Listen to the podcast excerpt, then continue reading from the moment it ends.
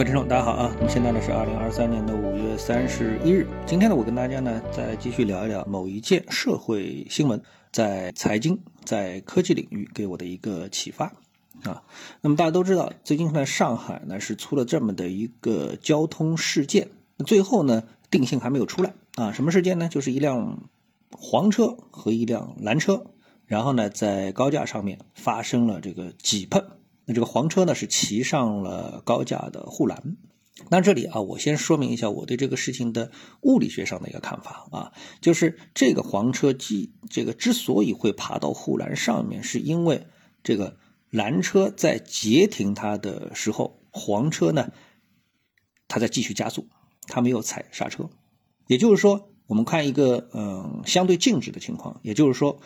黄车如果它站在原地不动，蓝车开过去。横在它的前面，黄车自己会爬上护栏吗？啊，这是不会的，对吧？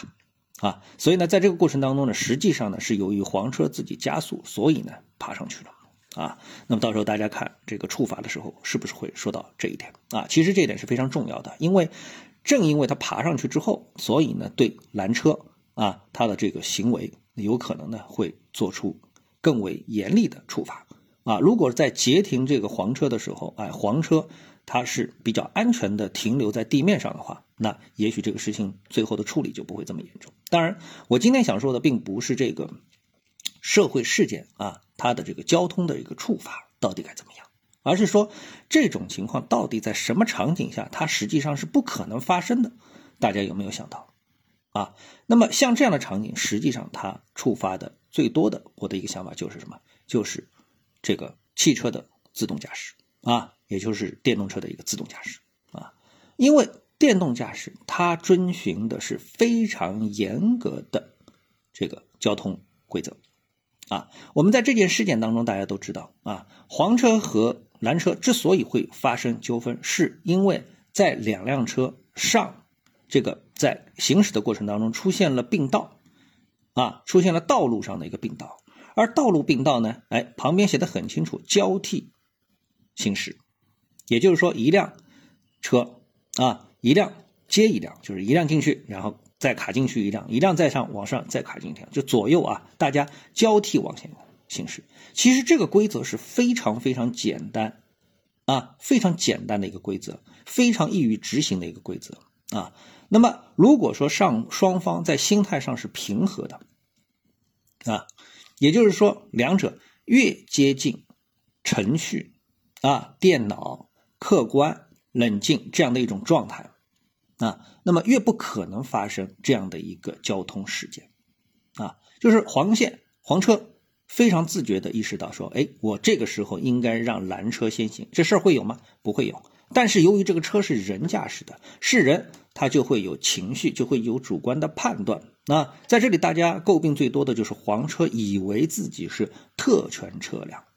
哎，所以呢，他就是故意不遵守交通规则，啊，明明应该让蓝车先行。啊，这个交替而行嘛，让蓝车先行的时候，哎，他不让蓝车，他还在继续往行，那么差一点发生了擦碰，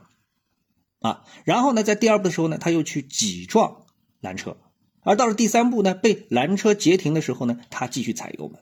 而这。个过程当中的这三个行为，其实，在自动驾驶的过程当中，如果是程序来进行判断的话，这都是不可能发生的，对不对？啊，大家仔细想想，这是不可能发生的啊。第一，交替而行啊，那么车辆严格的按照交通规则来进行操作，可不可能不让拦车先行？不可能，这是第一。第二，你会不会去截停对方？啊，这个时候车辆自己会做一个自我保护，因为两者离得太近了啊，它会。主动的踩刹车，避免碰撞啊，避免碰撞。这个在特斯拉上啊，自从发明的这个特斯拉，自从上市的第一天就已经了出现这样的一个情况了，就是急停，避免交通事故。第三，更不可能，因为当有车辆来撞你的时候啊，来截停，你两者会发生这个碰撞的时候，那黄车一定是主动刹车，而不会去踩油门啊。不会反其道而行之去踩油门，所以呢，在这样的一个事件的过程当中，我不知道别人是怎么想的。就我个人而言的话，那我觉得，AI 人工智能其中的一个最明显的啊，非常明显的一个体现就是自动驾驶是非常有前途的，